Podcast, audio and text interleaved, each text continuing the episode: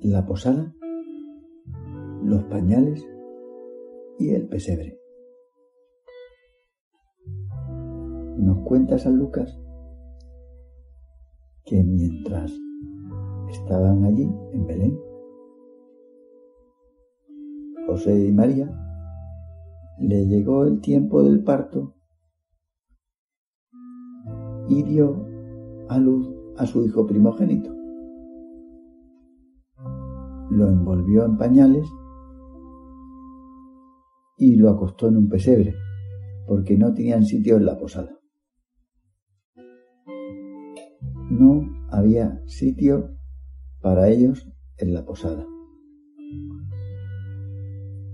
Estas palabras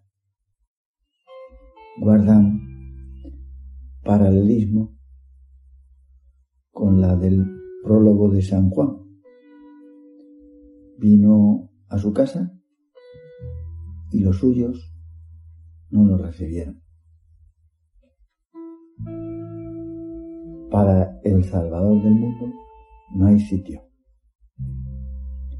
Las zorras tienen madrigueras y los pájaros nidos, pero el Hijo del Hombre no tiene donde reclinar la cabeza. Esto es lo que acabaría diciendo Jesús, según nos cuenta San Mateo. Y es que el que será crucificado fuera de las puertas de la ciudad de Jerusalén nació también fuera de las murallas de otra ciudad, Belén.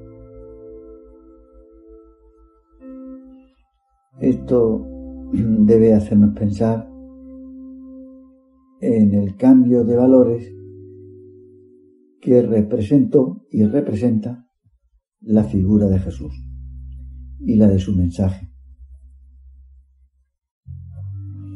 Ya desde su nacimiento,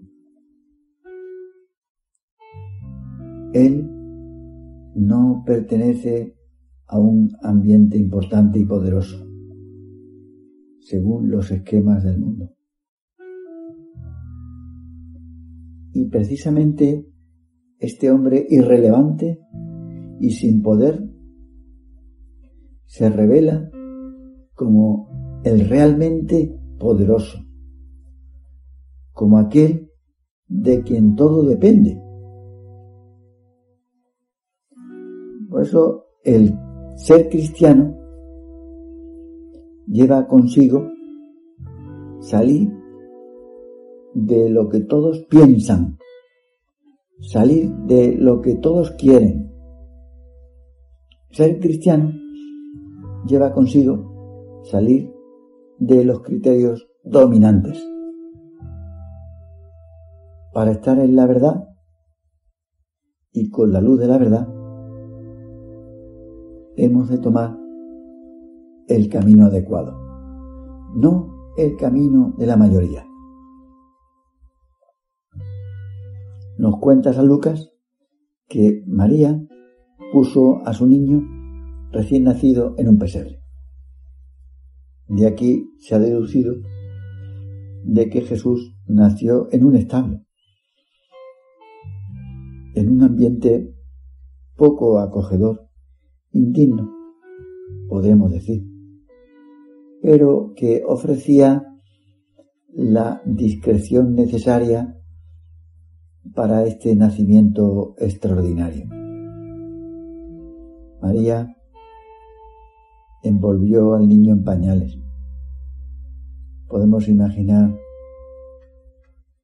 con cuánto cariño esperaba, preparaba su madre el nacimiento de Jesús. En el hecho de que el niño esté envuelto y bien ceñido en pañales como se hacía entonces, se ve como una referencia anticipada de la hora de su muerte, que sería también envuelto. Y Jesús se presenta desde el principio como el inmolado que será envuelto en el sudario.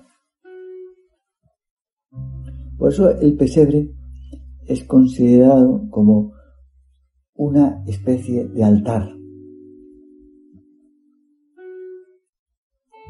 El pesebre es donde los animales encuentran su alimento.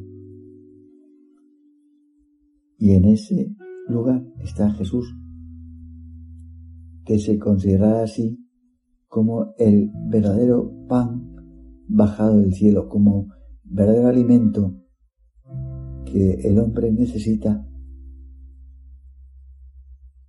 que tú y yo necesitamos para ser persona humana. Por eso San Agustín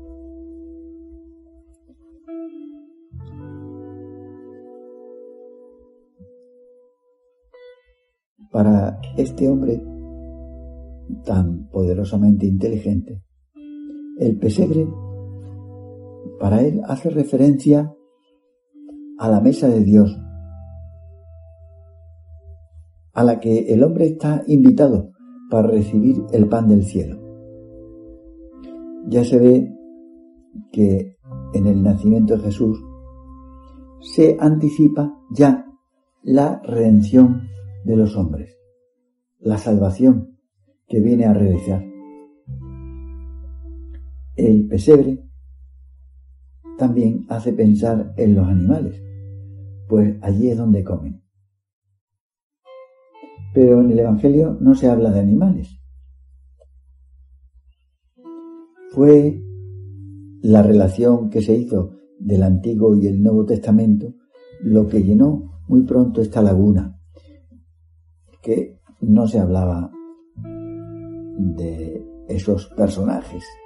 Se vio que Isaías decía, el buey conoce a su amo y el asno el pesebre de su dueño.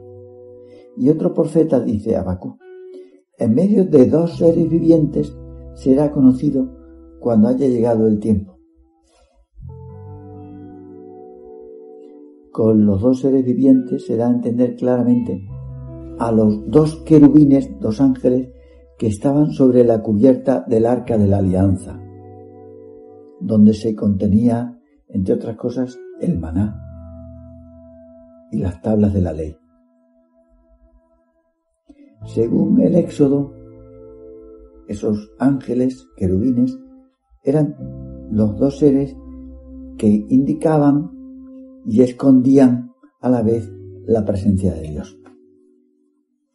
Así, el pesebre sería de algún modo el arca de la alianza, en la que Dios, misteriosamente custodiado por el buey y el asno, por la humanidad compuesta por judíos y gentiles, que era lo que significaban esos dos animales.